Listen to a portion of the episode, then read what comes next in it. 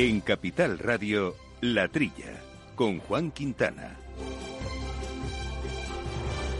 Muy buenos días, gente del campo. Buenos días, amigos del campo y de sus gentes. Bienvenidos una semana más a este programa de agricultura, de alimentación, de ganadería, asuntos del campo, agroambientales. Ahora en revuelto, revuelto todo en general a nivel mundial, pero también el sector por el impacto que está teniendo este conflicto ucrano-ruso y bueno, ya más extendido que este que en este ámbito, por supuesto, a todo nuestro sector eh, alimentario, al menos a buena parte de ello. Es un programa que, como saben, hacemos con Jorge Zumeta armando los controles técnicos.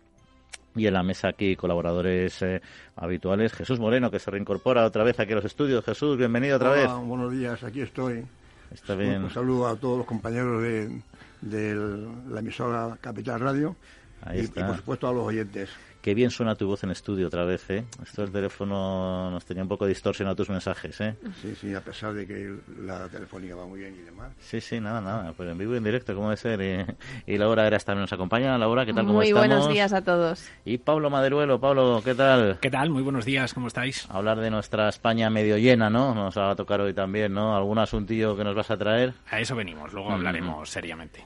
Fenomenal. Y también tenemos otras cuestiones que vamos a ir hablando. Decíamos también el tema del conflicto que no podemos dejar de lado, evidentemente, porque el sector de los aceites está siendo eh, clave, está siendo afectado de manera directa, tanto el de girasol, pero también el de oliva. Veremos hasta qué punto con Primitivo Fernández, que es el director general de ANIRAC, de la Asociación Nacional de Industriales, Envasadores y Refinadores. Y tocaremos otro sector al que Jesús eh, tiene mucho cariño, conoce muy bien, el de los vinos, en concreto el de los vinos de graneles, porque han sido tradicionalmente un destino a Rusia de exportaciones entre esta gran producción que es Castilla-La Mancha, ¿no? Y que tú conoces muy bien, Jesús. Sí, sí, vamos, vamos, eh, ya, te digo, éramos casi en exclusiva los países, eh, un país en, exclusiva eh, exportador de, vino blanco mmm, para, Rusia, ¿no? Es el vino que tenía destino, entonces, como para transformarlo en espumoso, ellos, ellos tenían, o imagino que sigan teniendo, un sistema um, automático de, de, convertir el vino tranquilo, normal, en vino, no, no, no un cava, por supuesto, sino en un vino eh, gasificado, ¿no? En, en, en, en, un proceso eh, de ellos, ¿no? Y no sé, claro, con el tiempo, bien es verdad que Rusia ha intentado plantar más viñedo desde entonces, uh -huh. y me imagino que será cada vez menores las cantidades uh -huh. de vino que, que, bueno, nos lo va a contar José Luis Benítez, que es el director general de la Federación Española del Vino, cómo está afectando este conflicto a nuestras exportaciones a, a, este país. Bueno, y esos y otros asuntos que iremos poco a poco desbrozando aquí en el programa. Ya saben nuestro correo electrónico para cualquier cosa, cuestión, pregunta, crítica, bien hecha, por supuesto, que nos quieran hacer en la trilla arroba capitalradio.es. Al mal tiempo, mala helada. El cambio climático lo ha cambiado todo y los riesgos son más y más imprevistos, como las lluvias, las heladas o el pedrisco. Por eso necesitas un buen seguro agrario que garantice tu tranquilidad. Y ahora es el momento de contratar tu seguro de uva de vino. Agroseguro. Trabaja sobre seguro.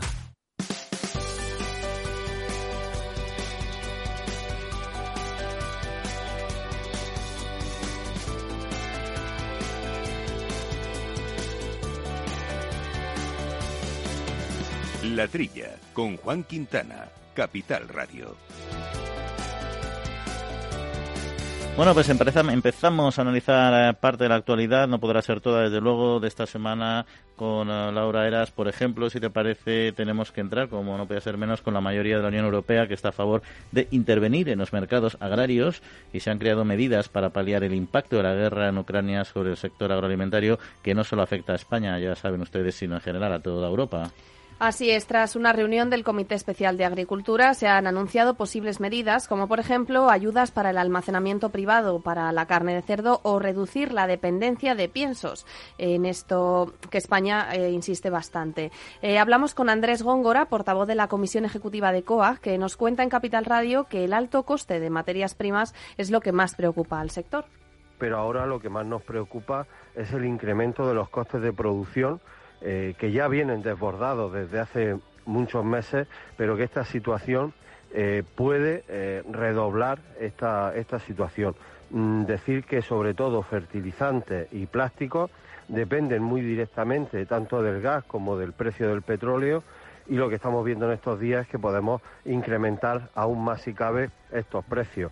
España ha pedido a la Comisión Europea que adopte medidas urgentes que aseguren el abastecimiento en el mercado europeo de los productos más afectados por la guerra de Ucrania, en especial los cereales. Al país eh, le preocupan no solo los precios, sino la estabilidad del sector.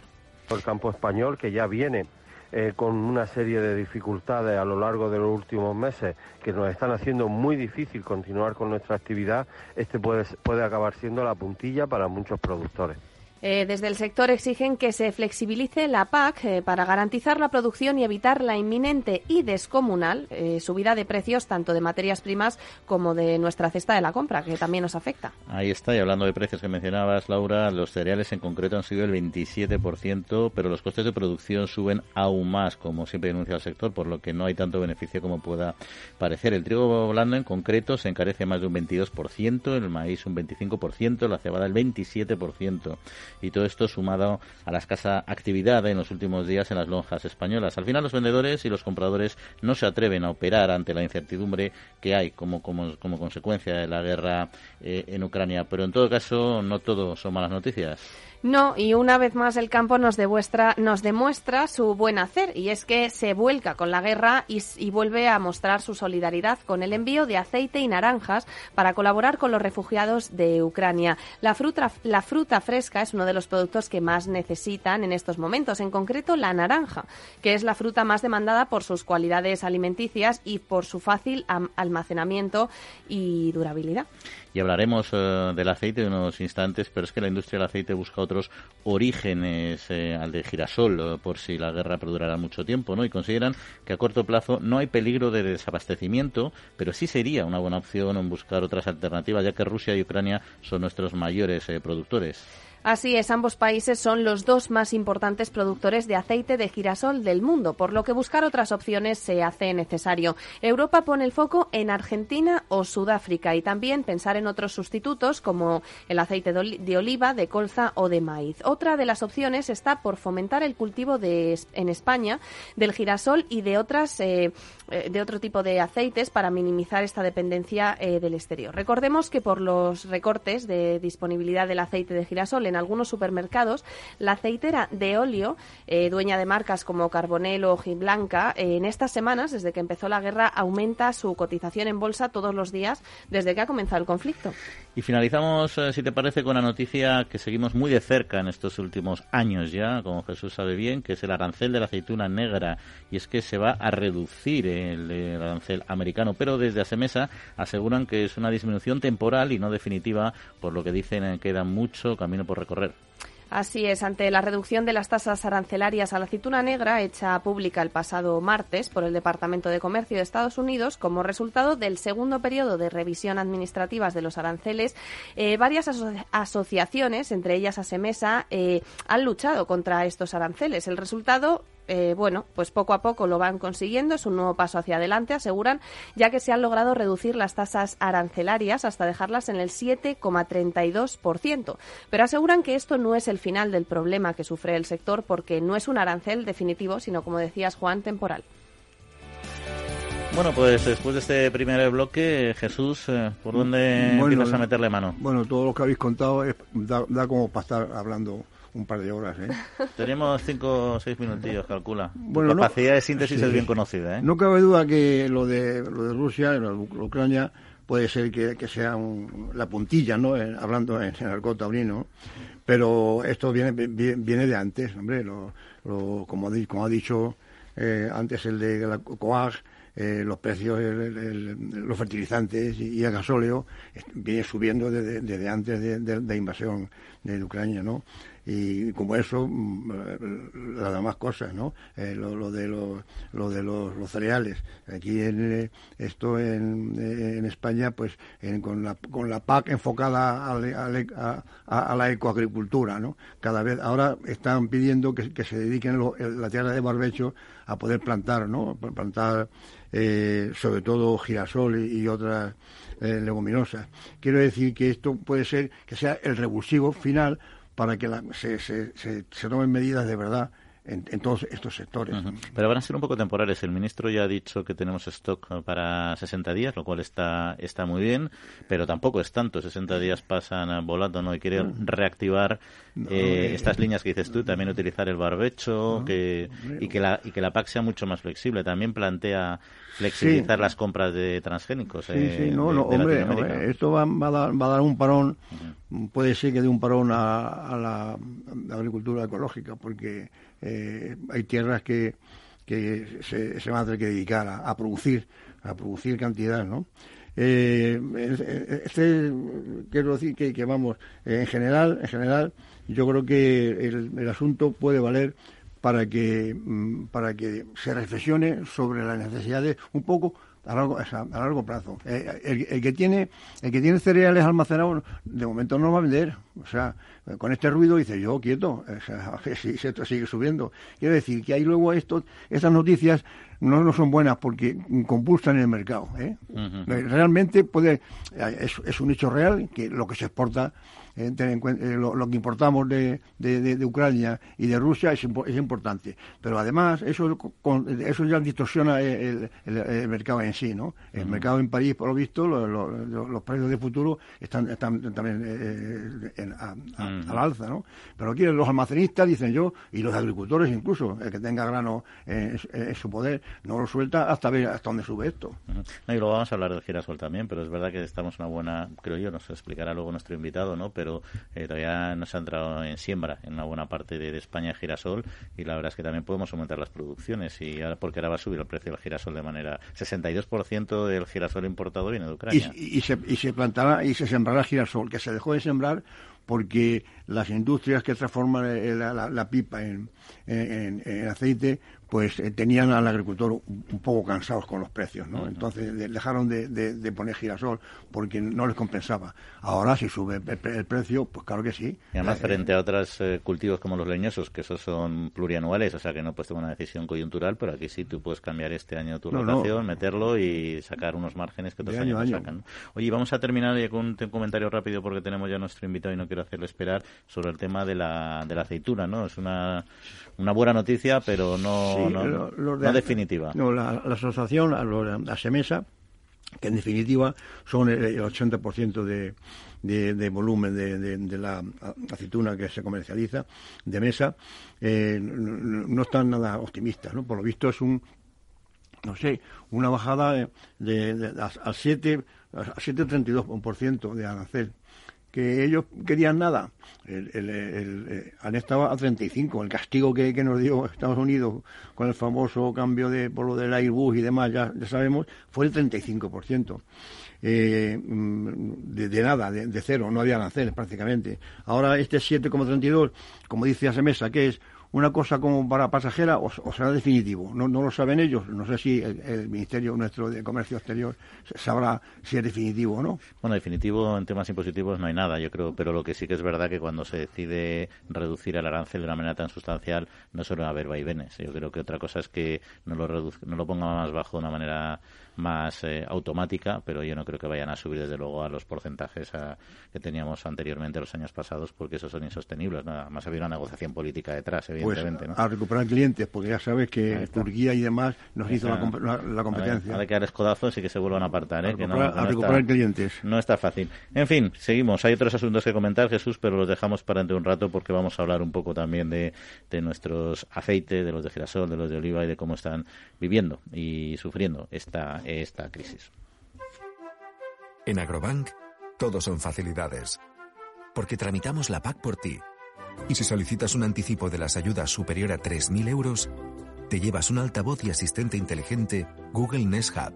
5.000 unidades. Infórmate en caixabank.es barra agrobank. En Capital Radio, La Trilla, con Juan Quintana.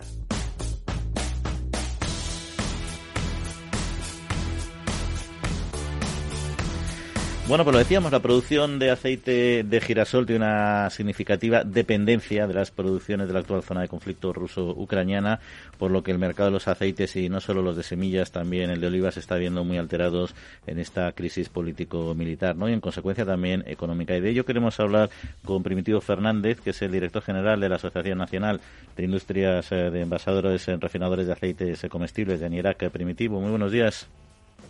Hola, muy buenos días, Juan. Bueno, supongo que lo habrá repetido ya hasta la saciedad, pero sí nos gustaría que nos recordara qué representan estos países, en particular Ucrania, en la producción mundial de girasol, por empezar con este producto. Pues son los dos países líderes, tanto Rusia como Ucrania. Con una pequeña diferencia a favor de Ucrania, eh, las últimas cifras eh, de producción de aceite de girasol de Ucrania se movían en torno a un millón, 4 millones 100, 4 millones 200. Rusia está ligeramente por debajo. Y no hay que perder de vista que toda esa zona el Mar Negro, por donde salen una serie de países, también son países productores, en menor medida los restantes, y, pero exportadores. Pasa esto en Rumanía, pasa en Bulgaria y pasa en Turquía. Lo que quiere decir que el conflicto no va con Ucrania, sino que toda la zona está un poco afectada, está limitada en este momento. ¿Y las exportaciones se han paralizado íntegramente, han reducido? O sea, ¿Hasta qué punto está afectando en el momento actual? las de Ucrania sí. Eh, por las noticias que tenemos, algunos barcos que estaban ya cargados y que en los primeros días del conflicto se cargaron, pudieron salir. Pero yo creo, por la información que tenemos, a partir de los primeros días, el movimiento de mercancías se ha parado por completo. ¿Y cuál es la capacidad de abastecimiento que tiene la industria española, stocks incluidos, no? Eh, si se suprimen eh, o se reducen ya radicalmente estas importaciones, ¿hay, ¿hay un riesgo real de desabastecimiento de este producto?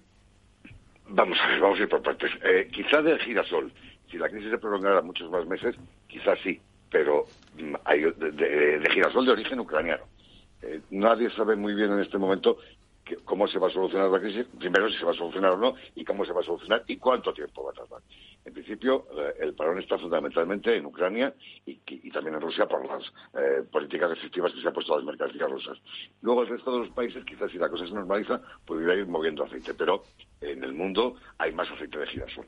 Y aún más si el aceite de girasol no nos parecía bastante a toda Europa Occidental, porque esto no es un problema solo para España, es un problema para Europa Occidental pues hay que buscar otros eh, orígenes que no son muchos en este momento, pero que podrían servir para paliar la situación en una parte y por un tiempo determinado. Esos, eh, países como Argentina, Sudáfrica, hay quien habla de Estados Unidos, hay por ahí algunos países donde todavía se pueden encontrar aceites de girasol.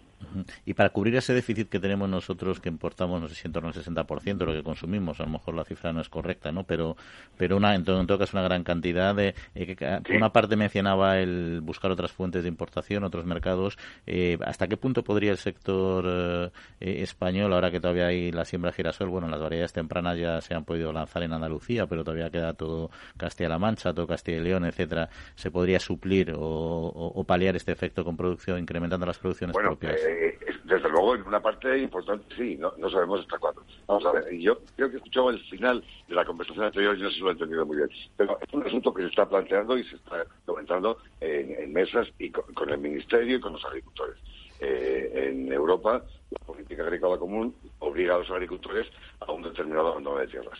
Hay tierras en barbecho, hay un, un greening que también está ahí y que, y que tienen que obligatoriamente retirar, hay una parte de las superficies que con, esta política verde que, estamos poniendo en marcha en este momento plantea que dediquemos una parte importante de la superficie a producción ecológica que tiene un menor rendimiento. Hay aceites que obligatoriamente van a la eh, como biocombustibles a la mezcla de los combustibles convencionales y que habría que preservar primero para un uso alimentario, sobre todo en en la que podemos tener cierta tensión en el mercado.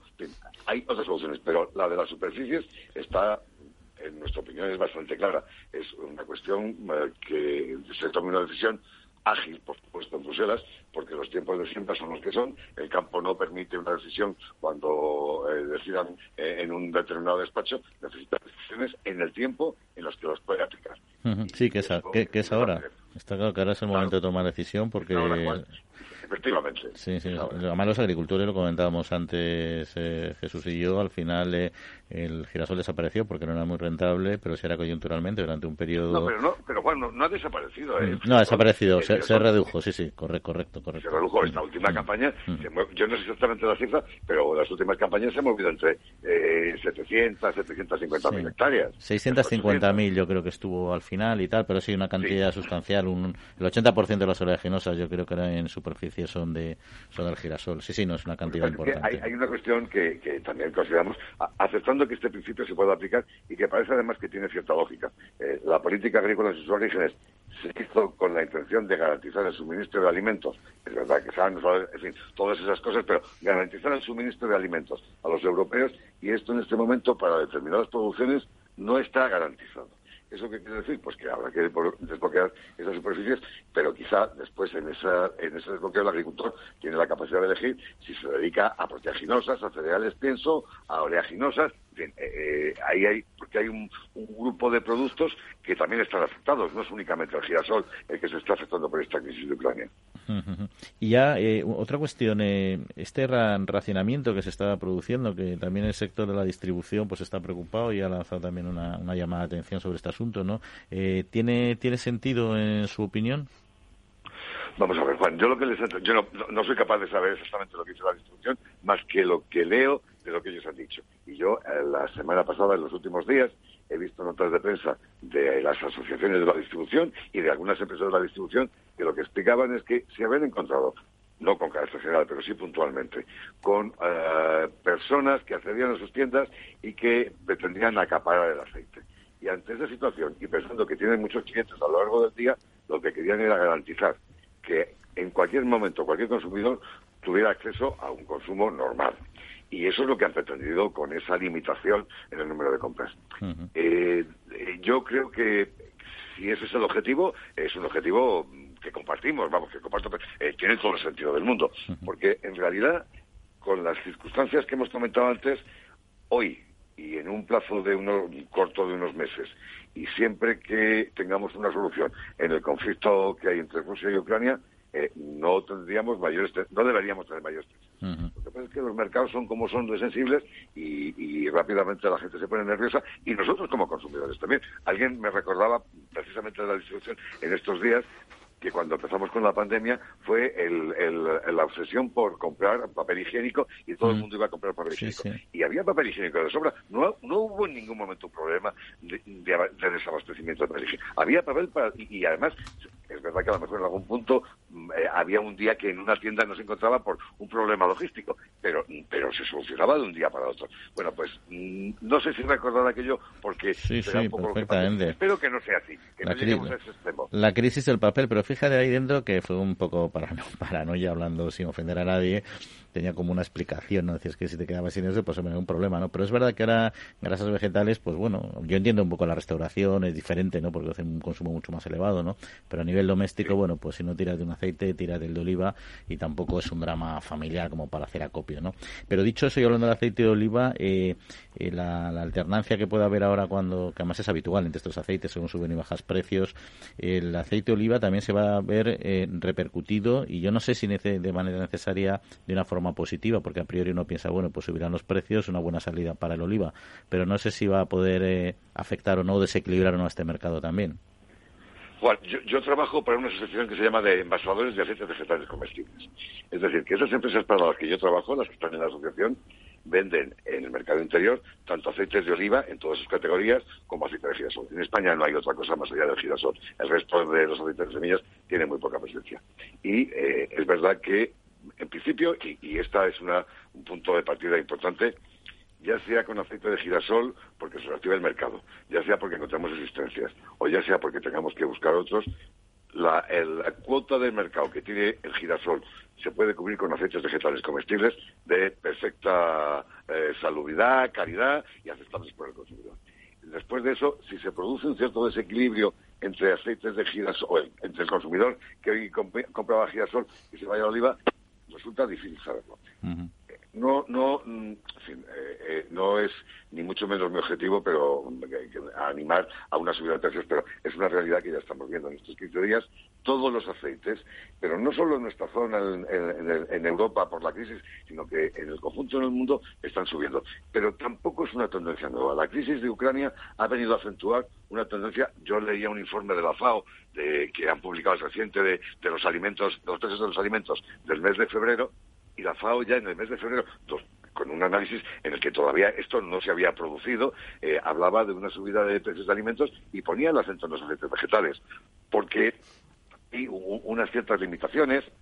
El hemisferio sur, eh, Sudamérica especialmente en este momento, con el efecto de la niña, ese que también nos afecta a la sequía a nosotros, según los meteorólogos, pues está pro- provocando una situación eh, eh, de cara a los cultivos eh, que, que les empieza a preocupar.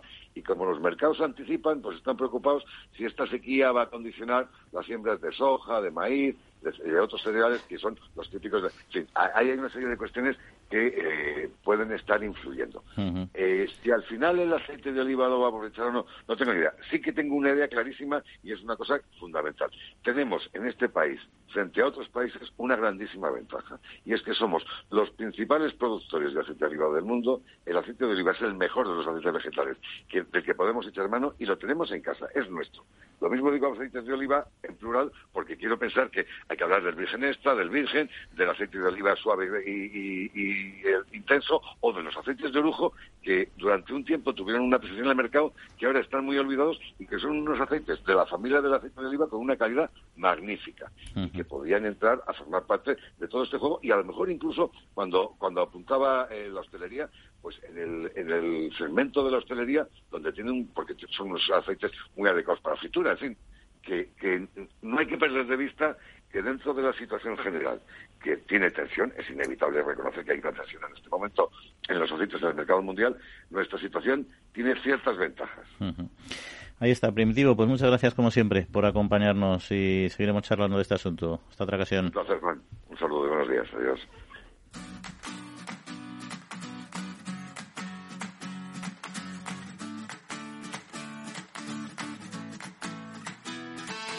La Trilla, con Juan Quintana, Capital Radio.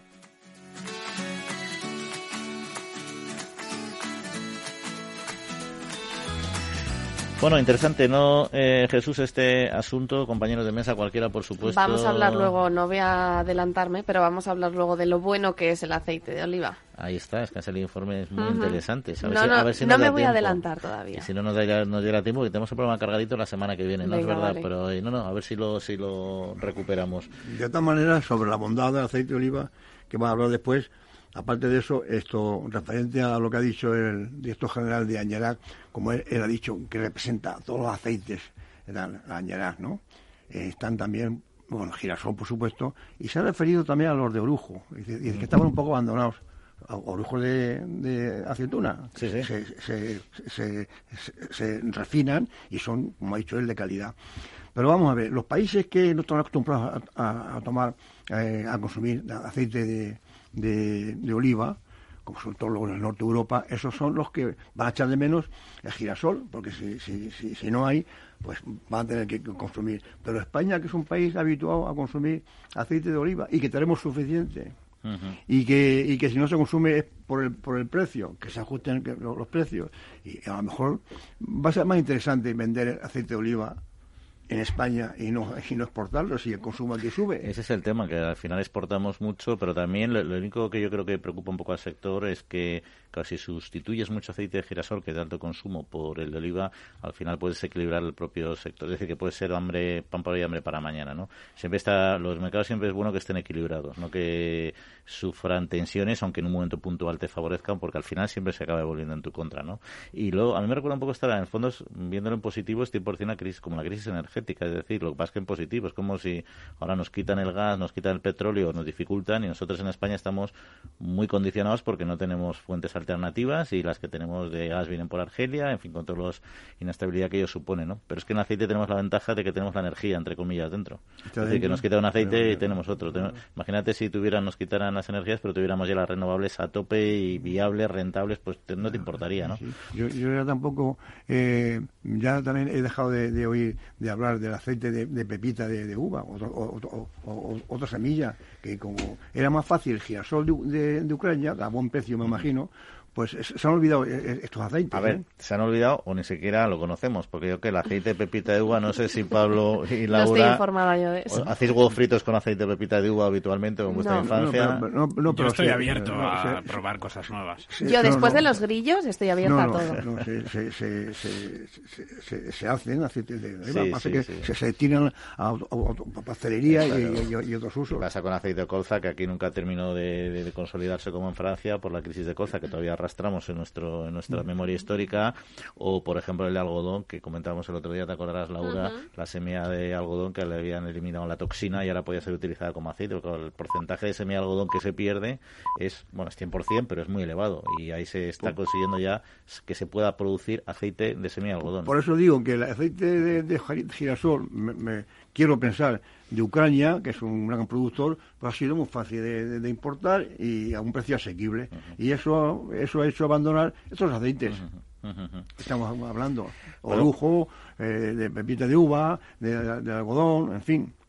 Tú sigues eh, siendo un aficionado a la caza, ¿no, Jesús? No cazas mucho, pero siempre te ha gustado igual que los toros, ¿no? Hombre, esto es como los toreros, nunca has dejado de ser torero. Yo, yo, yo ahora no cazo, pero y, tampoco, y, ya, tampoco toreas, ¿no?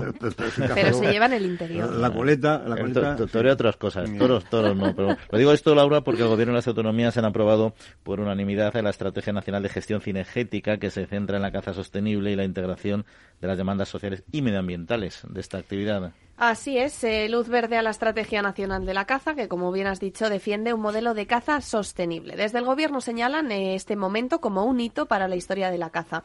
Eh, recordemos que la caza genera más de 187.000 puestos de trabajo y es importante también para otros sectores, como por ejemplo el hostelero, lo que hace que bueno que sea un sector con las puertas abiertas a mejorar y sobre todo perdurar en el tiempo. ¿Será verdad eso? ¿Será verdad? Lo que dice Planas será verdad, oye, porque lo, llevamos reclamando varios años, ¿no? Los, cazadores, toda la Federación de, de, Caza. sea, ojalá sea este acuerdo se, se, haga de verdad, de verdad. Si el que mejor cuida la caza es el cazador, es que, es que de eso no, no, no que mejor cuida la caza y el campo. No, claro, el campo, la caza, porque si, si, si, si, si no, si, bueno, yo, eh, yo he ido a, a, descaste de, de, hembras de, de, venado, porque si hay muchas hembras, pues no, no, no hay producción. Y eso, eso estaba permitido y eso, eso entra dentro de la producción. Y así me puedo referir a mil ejemplos. Mira, Madrid, el problema que tenemos con las cabras ahí en Madrid, que ahora uno sube a la pedriza, está, es que lo de las cabras como si fueran pájaros, lo ves por todas las rocas, pero tiene unos problemas sanitarios enormes que se están trasladando a las cabañas ganaderas. Y, los jabalíes que, andan por, las calles. ¿eh? es una cosa, eso, si, si dejaran al sector, no quiero decir que el ministerio no no, no, imponga su, su, criterio y, regule. Y, le regule, pero que si dejaran al, sector que, que, por lo menos introduzca, vamos, su experiencia de lo que sabe, iría todo mucho mejor. Oye, además, la, caza, una cuestión, la, licencia de caza, las autonomías, ¿sabes? Antes había una licencia de caza nacional y empezaron las autonomías a, tener su licencia para cazar en cada autonomía. ¿Por qué? Porque resultaban unos ingresos económicos para... eso, es una, es una, cuestión absurda. Oiga, 17, vamos, 17 o por lo menos 15, 15 guías de caza diferentes. Eso, eso, es una aberración. Me imagino que con esto, esta nueva tendencia, el Ministerio dirá no, una sola licencia nacional. a, ver, ¿Eh? a ver qué es lo que pasa. Y también decía si no hay que recordar, eh, irnos muy lejos para recordar el problema de, de los jabalíes y la peste porcina africana, que están siendo el principal vector eh, transmisor y que está generando un problema que puede tocar a todo el sector del porcino, con todo lo que representa para el PIB. Totalmente, totalmente. En fin, pues si te parece terminamos con otro, con otro asunto. Es que el Ministerio de Consumo prohíbe a publicitar alimentos y bebidas dirigidas a los menores, a famosos, y prohíbe también la aparición de personajes relevantes que publiciten consumos tanto saludables como no saludables. O sea que yo creo, Laura, ya no vas a poder dedicarte a esa profesión que, tan lucrativa te estaba suponiendo como persona famosa, ¿no? sí, sí. Eh, bueno, pues os cuento un poco más. Afecta a todos los medios de comunicación, tanto los convencionales como los no convencionales. Ya sabemos que ahora el tema de las redes eh, está muy en auge y, esto se hace mucho por, por ese canal. Eh, la normativa afecta a diferentes categorías de productos, como por ejemplo, pues productos dulces, como el chocolate y azúcares, y también bebidas catalogadas como no saludables o bebidas energéticas. Desde consumo muestran los datos de sobrepeso y obesidad que afecta a los menores y aseguran eh, que la publicidad es una de las causas de esta enfermedad porque incita al consumo. Así que, bueno, pues por esto ha sido. oye, pero dice que van a prohibir a los famosos. Pero, pero, pero si, si uno no es famoso puede seguir trabajando. Bueno, sí, yo creo que si uno no es famoso todavía eso no se lo han planteado porque lo que lo hacen son los famosos. Y la obesidad también lo que tiene que hacer en las casas los padres es educar a merendar a los hijos como Dios manda. Desde luego que la publicidad puede influir en un niño. Yo ahí estoy de acuerdo. Pero la educación hace mucho también. Más, más, plátanos y menos galletas. Se ha dado un paseo Garzón. Se, ha dado un paseo. Garzón se ha dado un paseo por Portugal y por, dice que, que lo, lo hace para homologar a lo que ya existe en Portugal, en Francia, en Noruega, en otros países se ha dado al ministro un paseo y dice, venga, yo como eso. Oye, es una teoría, tú tienes que, lo que se hace bien hay que copiarlo, no puedes perder eh, el tiempo intentando reproducirlo de manera similar. Copia mm, lo que se hace bien y a partir de ahí sigues avanzando, llegas mucho más lejos y eso es lícito. Y, más fácil. Mientras pagues tus royalties cuando haya que pagarlos, ahí no hay ningún problema, ¿no? Con moderación, todo bien. Y tú no digas lo de los plátanos, que el otro día reconociste que tú eres muy poco cumplidora de las normas yo soy, No, y sobre ¿eh? todo, yo soy muy de dulce, pero con moderación porque si no, mm, a ver. Pablo se está callando, yo creo que está bien golosete. ¿eh? Es que a mí me pasa igual. ¿Qué, voy a contar yo? Es que si me pongo a confesar me parece que, que no cumplo las normas. Ahí está, hay que estar un poco en silencio a veces para que luego no te tiren de las orejas. En fin, temas interesantes, nos quedan otros eh, por abordar, pero queremos hablar del vino, así que vamos a seguir avanzando. En Capital Radio, La Trilla, con Juan Quintana. Pues tenemos que seguir hablando, como decíamos, del conflicto ruso-ucraniano porque afecta a muchos eh, de nuestros sectores en mayor o en menor medida. Y sabemos en este programa, porque hemos hablado regularmente de ello, que Rusia, Rusia es un destino habitual para nuestros vinos, al menos para una categoría de vinos que son los vinos a granel, entre otros, pero sobre todo los vinos a granel. Y queríamos conocer eh, cómo está afectando y cómo puede afectar en un futuro eh, esta situación, este conflicto político, económico, militar a este sector. Y para ello nos acompaña José Luis Benítez, que es director general de la Federación Española del Vino. José Luis, muy buenos días. Hola, muy buenos días Juan y a todos los oyentes. ¿Qué tal?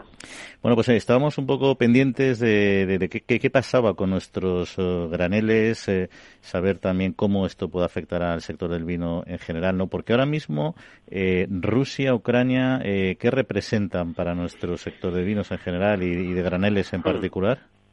Sí, bueno, eh, voy a matizar porque Rusia, precisamente, que era un mercado muy importante de graneles españoles, en el año 2020 aprobó una ley de protección de su vitivinicultura, eh, una ley muy proteccionista y prohibió la importación de todo tipo de graneles, con lo cual en 2020 ya cayeron nuestras ventas a granel, que sin embargo han aumentado a países limítrofes porque entendemos que se están envasando allí y esos vinos y, y reexportando a Rusia, ¿no? Eh, si vamos a las cifras oficiales, y el, Observatorio publicó un, informe hace poco, el Observatorio Español de los Mercados del Vino, pues eh, se cifrarían en, en, 24 millones de euros las exportaciones de vino envasado a Rusia. Y como digo, ya no se puede hacer a granel. Y si sumamos las de Bielorrusia y Ucrania, estaríamos hablando de 40 millones de euros. Eh, pero pero va a hacer un informe adicional justamente lo estuvimos hablando hace un par de días el director del observatorio y yo, porque eh, hemos observado que hay un fenómeno de reexportación de vinos envasados también desde Letonia y Lituania, eh, que es una cantidad importante, y asimismo también parte de los vinos envasados que se venden desde Italia, desde Francia y desde Alemania, sobre todo desde Italia y desde Alemania a Rusia, se, eh, serían hechos en gran parte con granel español. Es decir, hay una reexportación y ahí está nuestro vino circulando. Dicho de otra manera, y por resumir, seríamos bastante más afectados de lo que en primer momento las estadísticas nos decían, eh, hablando en un importe de millones de euros. A ver, no es el primer destino, ni el segundo, ni el tercero, ¿no? Eh, pero es como todo, como todo en la vida. Hay bodegas que sí que les supone, y lo hablábamos recientemente con asociados nuestros estos días pasados, que les, eh, las exportaciones a Rusia les suponen en algunos casos de bodega ya de cierta dimensión hasta un 10% de las ventas. Es decir, mm, hablamos de varios millones de euros, a lo mejor para una bodega, que es muy importante. Por lo tanto, en resumen, es un conflicto muy grave, pero además de la gravedad del impacto económico, pues claro, no se puede vender. Además, no sé, es, eh, justo también Rusia anunciaba unas posibles sanciones que estamos que estábamos viendo si se materializaban del todo, también en vino, etcétera, eh, para precisamente importar, para castigar a los países europeos, pero más allá de eso, eh, todo esto supone un, un freno al comercio internacional eh, y problemas de financiación, etcétera. Por lo tanto, eh, pues eh, sin ánimo de ser quejica, porque claro, mm, el drama humano que estamos viviendo, la ignominia que estamos viviendo, ¿no? Con esta invasión tan, bueno, en fin, me quiero ahorrar los calificativos porque no me corresponde a mí, pero realmente bueno, pues eh, no solo es el impacto directo, sino el indirecto y lo que y lo que pueda pasar. ¿no? Porque además en esta eh, situación, efectivamente, los graneles eh, son una parte pequeña, lo que ahora Rusia, de, nuestro mercado del vino, que es mucho más potente. Como bien decías, ese dato que ha incrementado con esa ese envasado en otros países, a los que sí que llegan nuestros graneles y que ahora tendrán ya cerradas sus fronteras. Pero hay comunidades autónomas que se pueden ver particularmente afectadas en todo caso, ¿no? Porque Castilla-La Mancha, por ejemplo, y algunas sí, La Mancha, Valencia, claramente, pero también tengo que decir que, por ejemplo, así como para España, eh, incluso con esas reexportaciones desde distintos países que figuran como exportaciones a otro, porque el caso de Lituania y Letonia no es que se mande, por ejemplo, granelis en base, sino que directamente se manda el vino allí para que los eh, importadores les pongan una tirilla que es obligatoria poner para el vino en Rusia, o sea, es como si fuera un paso intermedio, pues porque lo tienen así organizado, ¿no?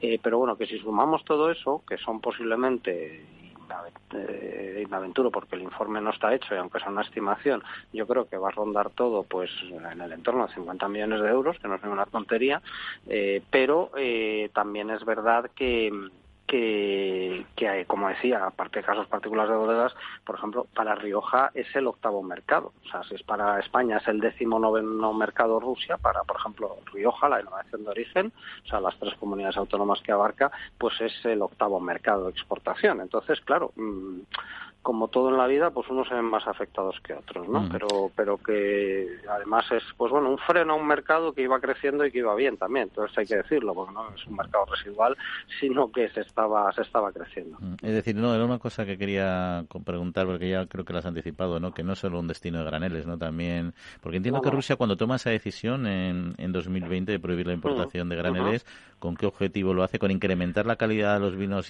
importados o con potenciar su propia producción?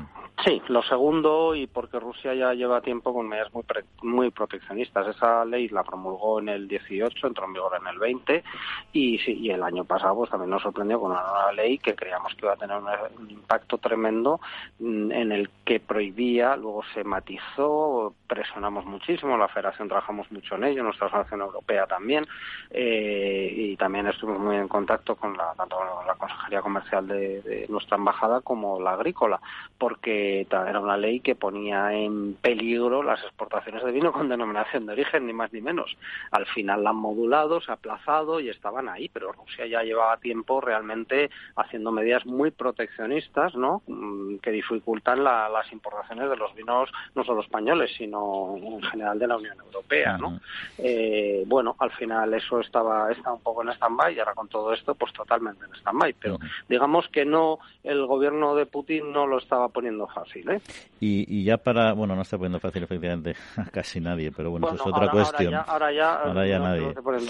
pero bueno, oye, la última pregunta, eh, José Luis, eh, está con, ahora con este, este, estos mercados cerrados también para los, aunque mm. sean con, con, con, líneas indirectas de comercialización, ¿hay alternativas y nuevos mercados posibles para estos graneles de, que al final, al fin y al cabo están muy localizados en algunos territorios? Eh, pues esa, esa es la cuestión, o sea, esos granelos, esos envasados, que además coincide efectivamente dependiendo de los territorios, es verdad que muchos son bastantes millones de litros, no, no de muy alto precio, pero cada salida vinos de, esas gamas, ¿no? Eh, pues es el problema, o sea, que se, que se eh, quedan en, en, el mercado y hay que recolocarlos, evidentemente. O sea, que, que, que, que, claro, no es que dejes de vender, es un poco como cuando con los aranceles de Estados Unidos, no es que dejes de vender y pierdas un buen cliente o un mal cliente o un regular cliente, es que encima lo que dejas de vender hay que venderlo en algún sitio, ¿no? Entonces, dificulta. Por tanto, es por un lado la diversificación, que realmente nuestro sector está muy acostumbrado, es importante, pero también yo creo que cada vez más con todos estos conflictos y fenómenos, eh, y precisamente la semana que viene, que celebramos nuestra Asamblea General en Toledo, eh, va sobre el tema de la internacionalización y una de las cuestiones que queremos poner en, encima de la mesa redonda, los ponentes de la mesa redonda, es, sobre esa cuestión, eh, ¿no? La seguridad jurídica y, y, el menor riesgo a la hora de exportar versus la diversificación, porque también es que cuanto más diversificamos a países más complicados tenemos que ir, ¿no? Y entonces nosotros en esa línea también pues estamos valorando y trabajando en mandarle una nota al ministerio con la esperanza de que se que a lo mejor es más interesante potenciar por ejemplo, las ayudas eh, de promoción en terceros países, pues aquellos países más sólidos para nosotros, porque es que al final también estamos viendo que, por ejemplo, decía algo, un Estados Unidos o un Canadá, o hasta un México, o quizá Brasil en el futuro, tienen un potencial de crecimiento muy bueno y por lo menos hoy por hoy son países más estables que permiten un crecimiento más equilibrado y seguro, ¿no? Entonces, bueno, pues estamos en ello. Muy bien, eh, José Luis Benítez, director general eh, de la Federación Española del Vino. Muchas gracias, como siempre, por aclararnos estas a cuestiones. Vosotros, muy amables. Un saludo.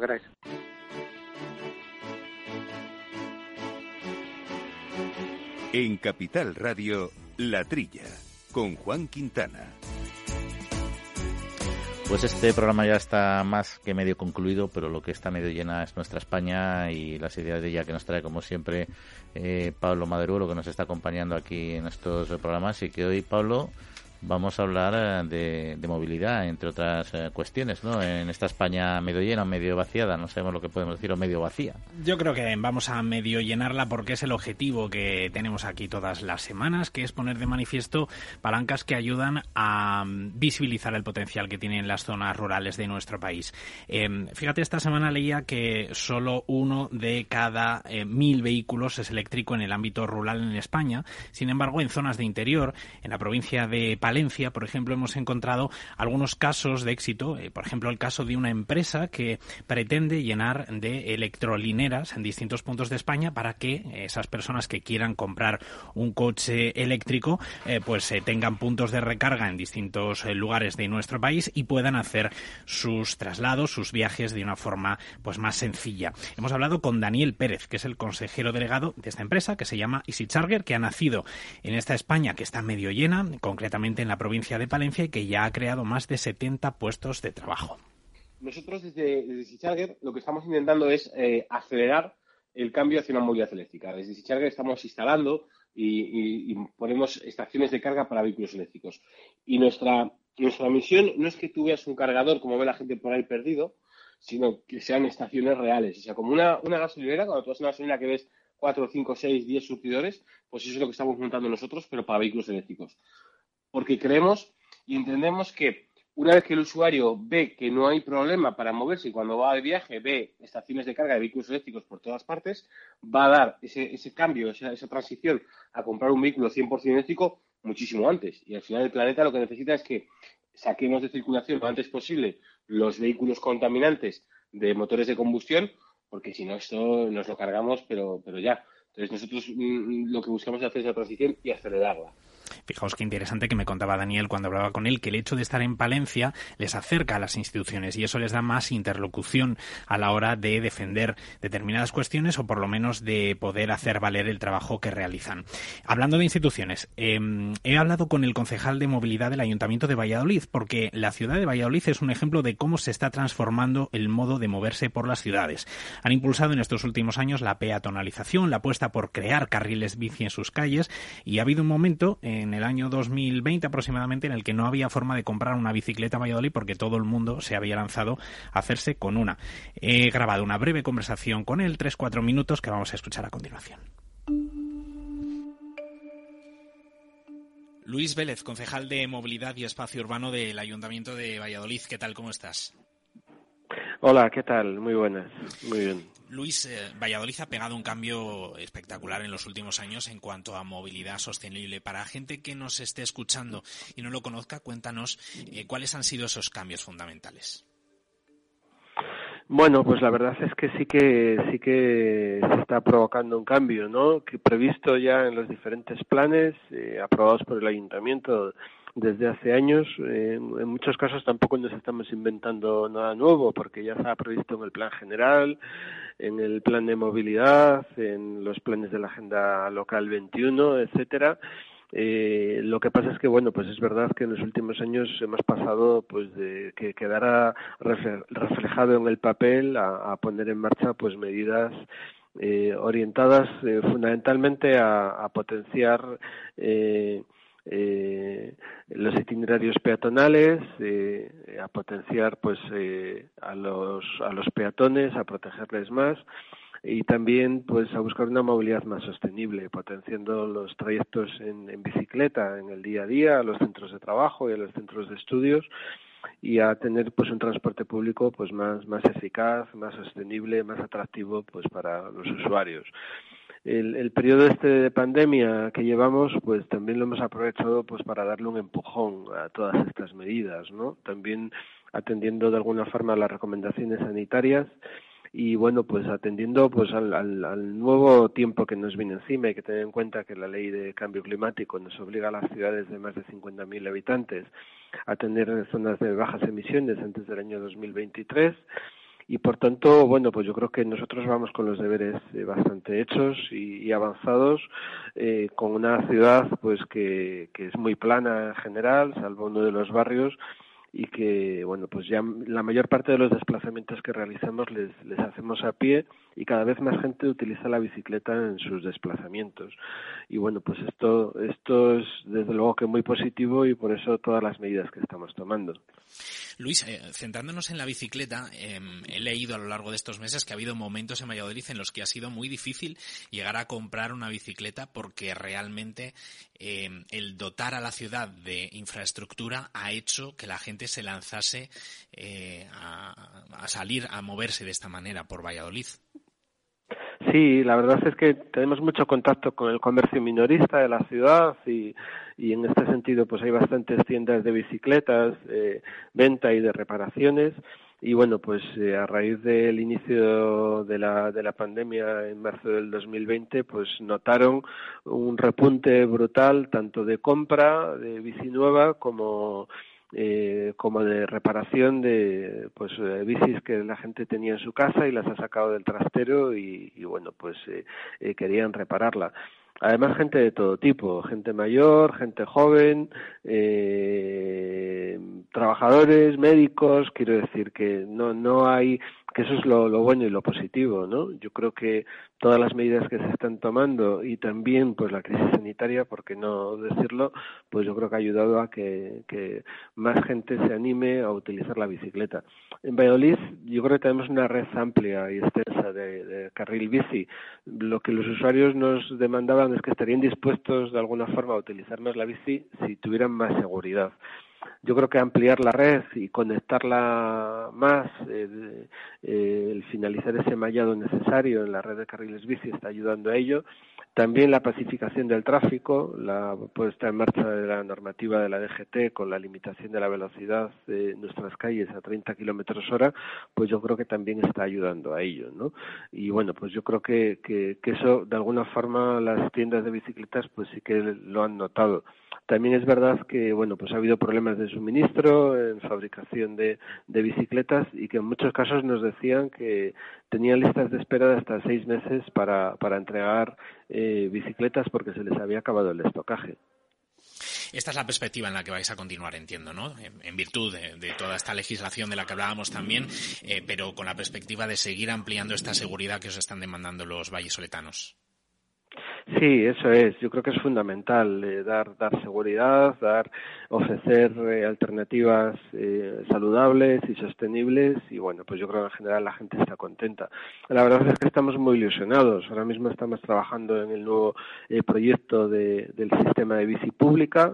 La concesión que tenemos a 10 años finaliza en febrero del año 2023 y bueno, pues vamos a ir a un sistema gestionado directamente por el ayuntamiento, por la empresa municipal de, de transportes eh, Aubasa eh, que bueno pues va a ser el triple prácticamente de lo que tenemos en estos momentos mucho mejor eh, adaptado un poco a lo que la gente nos demanda con bicicleta eléctrica también pues pensando en, sectores de la población que estarían dispuestos a utilizar la bici pero que no quieren eh, utilizar la manual y si fuera eléctrica sí que la utilizarían o para el barrio de Parque Sol que es el que tenemos en una colina y donde tenemos más dificultades de accesibilidad y bueno pues la bici eléctrica va a venir muy bien y bueno, pues eh, también esperando eh, los fondos europeos, que hemos presentado muchos proyectos relacionados con la movilidad y la accesibilidad eh, a la convocatoria del Ministerio de Transportes por muchos millones de euros. Parece ser que próximamente se va a resolver la convocatoria y esperando pues esos fondos también como, como agua de mayo para, para poder eh, hacer realidad algunos de estos proyectos pues que nos van a ayudar a darle un empujón importante. Luis, pues a seguir adelante con todo este trabajo. Enhorabuena por, por los avances de, de estos últimos años y gracias por haber hecho un hueco para atendernos. Muchas gracias a vosotros. un saludo. Pues Juan, te voy a dejar un último caso eh, de cómo desde el medio rural se puede impulsar otra forma de eh, moverse más sostenible, que es el transporte de la demanda, que es eh, la forma en la que está organizando la Junta de Castilla y León las rutas de transporte compartido.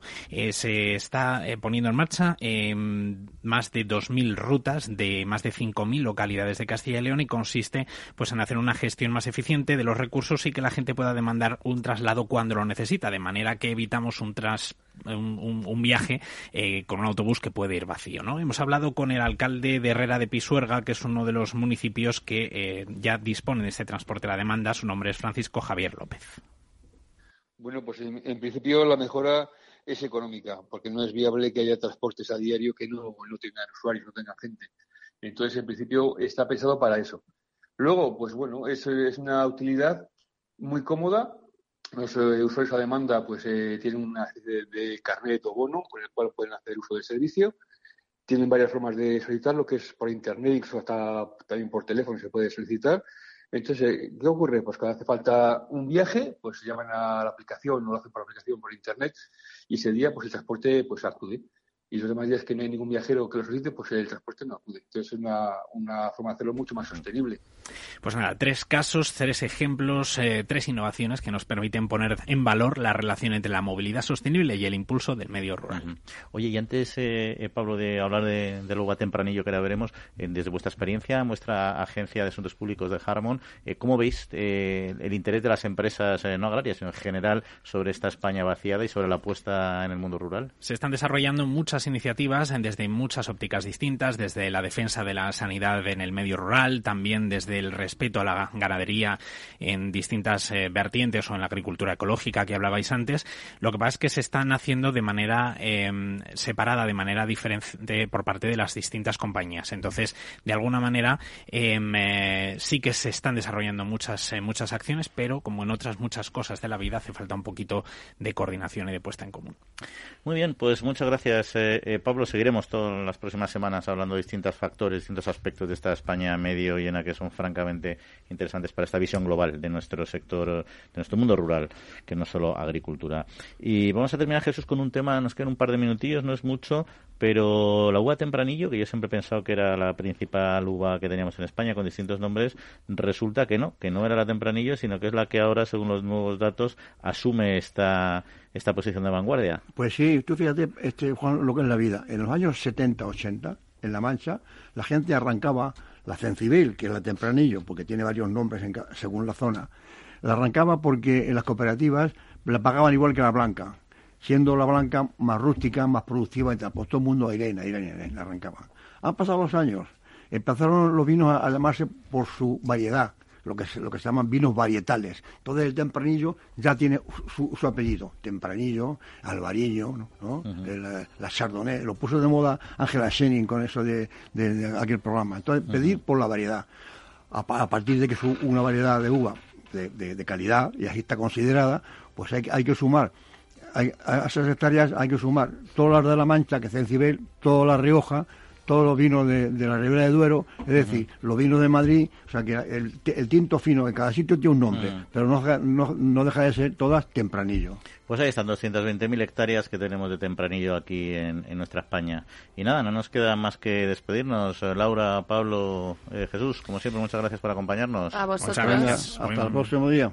Buen fin de semana. Agradecemos a Jorge Zumeta, mando los controles técnicos. Ya saben que nos pueden contactar eh, en nuestro correo electrónico en la trilla arroba capitalradio.es, que la semana que viene hablaremos de envases aquí con representantes de la Federación de Industrias eh, Alimentarias y lo que implica esta nueva regulación y otras cuestiones como también de los jamones eh, del ibérico y los nuevos datos que han salido al mercado. Pero será dentro de siete días. Entre tanto, que pasen muy buena semanita y que disfruten. Un saludo.